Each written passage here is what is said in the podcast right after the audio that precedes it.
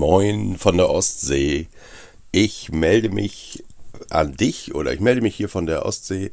Mein Boot schwimmt gerade wieder, ist äh, letzte Woche ins Wasser gekommen und jetzt habe ich natürlich noch mehr, ähm, ja, direktes Gefühl, äh, direkten Kontakt zum Wasser, direkten Kontakt zum Schiff und kann mir meinen fiktionalen Blog des Seglers Pitt der als Liveaboard in einem Hafen an der Ostsee wohnt. Dieser Hafen hat natürlich gewisse Ähnlichkeiten oder Inspirationen aus dem Hafen, in dem ich hier gerade liege. Aber das ist mir wichtig, ähm, auch für euch zu wissen, die Geschichten, die ich mir ausdenke, die sind alle ausgedacht. Ähm, Ähnlichkeiten mit lebenden Personen sind wirklich zufällig, ich schwöre.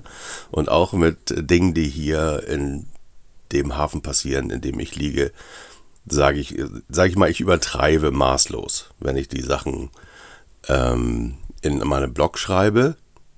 Allerdings, frei nach Stephen King, eine Geschichte wird nur glaubwürdig, wenn derjenige, der sie erzählt, auch sich so ein ganz klein bisschen damit auskennt, über das er dann schreibt.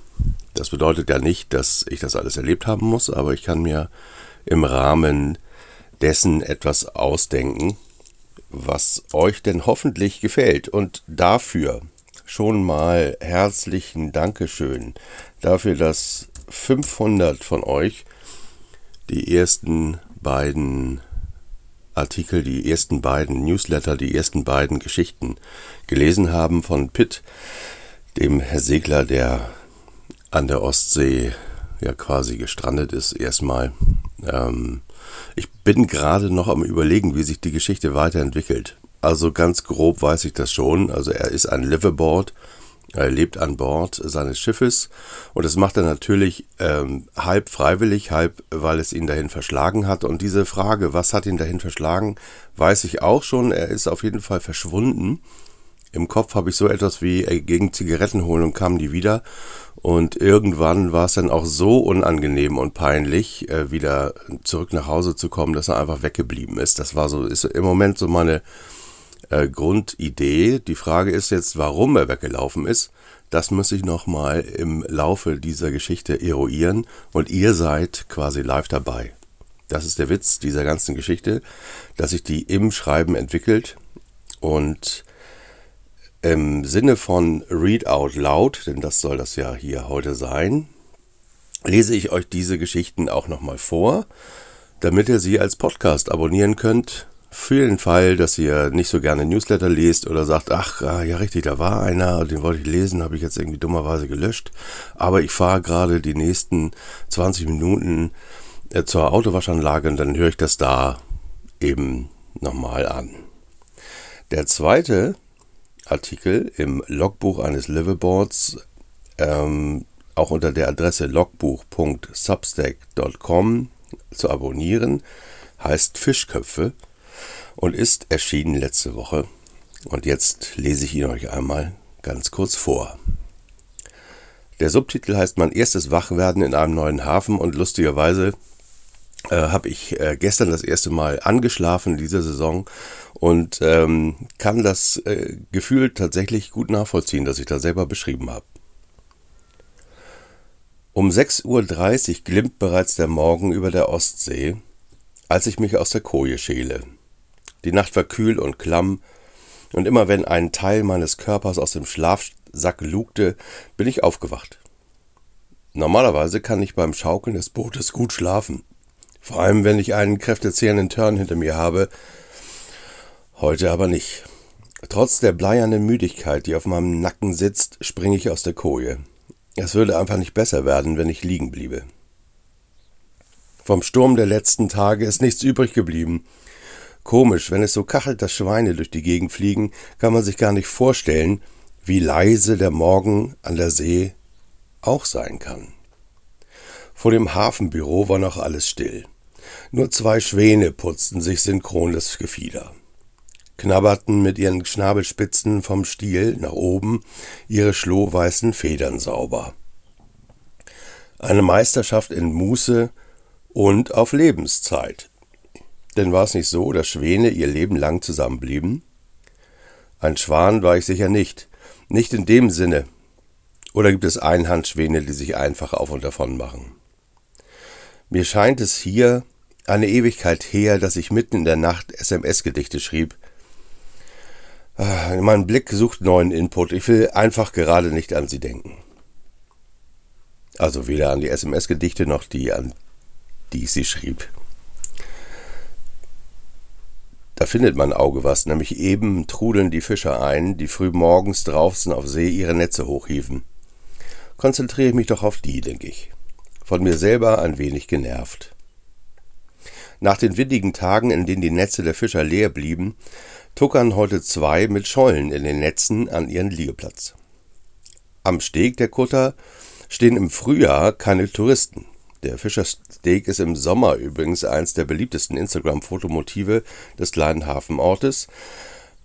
Aber hier stehen nur die üblichen Aufkäufer. Menschen, die frischen und preiswerten Fisch zu schätzen wissen. Vietnamesische Restaurantbesitzerinnen, polnische Männer, die während des Redens rauchen und doch ein zufällig vorbeigekommener Tourist, der sich neugierig im Hintergrund hält. Er ist übrigens gut an seinem Schalke 04 Hut zu erkennen. Ich hätte die Fische gerne mit Kopf, sagt der Mann, der als erster dran ist. Ich kann ihn trotz Fluppe im Mundwinkel erstaunlich gut verstehen. An der Zigarette mit goldenem Filter hat sich eine beeindruckende Asche gebildet, die aber aus unerfindlichen Gründen nicht abfällt. Den Kopf muss ich abmachen, entgegnet der Fischer im ortsüblichen Dialekt. Okay, dann mache ich mal den Dialekt, ne? Den Kopf muss ich abmachen, entgegnet der Fischer im ortsüblichen Dialekt der genauso platt ist wie der Fisch, den er fachmännisch putzt und filetiert. Ob ich kann Ihnen die Köpfe separat einpacken. Er macht eine kurze Pause und ergänzt, und ein paar mehr Köpfe kann ich Ihnen auch noch dazu tun, wenn Sie wollen. Gratis. Ja, bitte, sagt der Mann, die Köpfe sind für mich. Der Tourist mit dem Schalke-Schlapphut fängt an zu kichern. Die vietnamesischen Frauen drumherum schauen unbeteiligt, drängeln aber nun nach vorne Köpfe gibt's heute umsonst dazu. Scheint ein Glückstag zu werden. Die Sonne blinzelt mir ins Gesicht und ich blinzel zurück. Ziehe mir die Kapuze meines Hullis über den Kopf und gehe weiter zum Hafenbüro, das hinter den Fischerboden liegt, als hätte ein Hob Hobbit-Architekt es mitten ins Auenland gebaut. Drinnen begrüßt mich der Hafenmeister, ein blonder Mann Mitte 30, der geradewegs aus einer Werbung für Flensburger Bier entstiegen zu sein scheint. Ganz offensichtlich doch kein Hobbit, denke ich und lächle. Moin, sagt er knapp, als ich in seinem Büro stehe. Ein großer Tresen trennt uns. An der Wand hängt eine große Seekarte der Gegend, darunter liegen allerlei Prospekte, die Funk- und Segelkurse anbieten. Die liegen da auch schon eine Weile, sieht man. Der, der Defibrillator für Notfälle steht angelehnt an der Wand in einer Ecke. Auf dem Tresen bittet ein Schiffchen der Deutschen Seenotrettungsgesellschaft um Spenden. Und ich sag Moin zurück. Hab gestern ordentlich auf die Mütze bekommen, erkläre ich meine Anwesenheit. Werde wohl ein paar Tage bleiben, um alles wieder klar zu machen. Der Hafenmeister antwortet nicht gleich. Es scheint, als denke er etwas durch, bevor er antwortet. Ja, Sie können bleiben, fahren Sie aber nicht weg. Nach Hamburg oder so. Ich muss Sie wahrscheinlich verlegen, wenn das hier Ostern voll wird. Okay, ich bleibe, sag ich, und denke an Hamburg und das, was ich dort zurückgelassen habe. Nein, ich habe keine Lust nach Hamburg zu fahren oder sonst wohin. Ich bedanke mich und teste die Sanitäranlagen meiner neuen Heimat. Zumindest hatte ich nun eine, eine neue Heimat und zumindest für ein paar Tage. Als ich zu meinem Boot zurückkehre, ist die Sonne schon wieder verschwunden und ein feiner Schauer treibt Regen über die Förde. Die Fischer sitzen unter der Markise des nahen gelegenen Fischbrötchenkiosk und trinken Bier. Ihr Arbeitstag hat nun bis nachmittags Pause.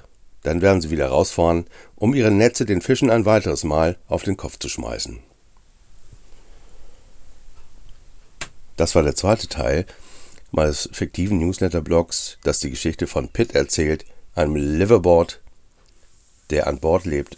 Folge ihm und mir bei seinen Abenteuern an Bord und abonniere diesen Newsletter und diesen Podcast unter logbuch.substack.com. In dem Sinne, frohe Ostern und bis zum nächsten Mal.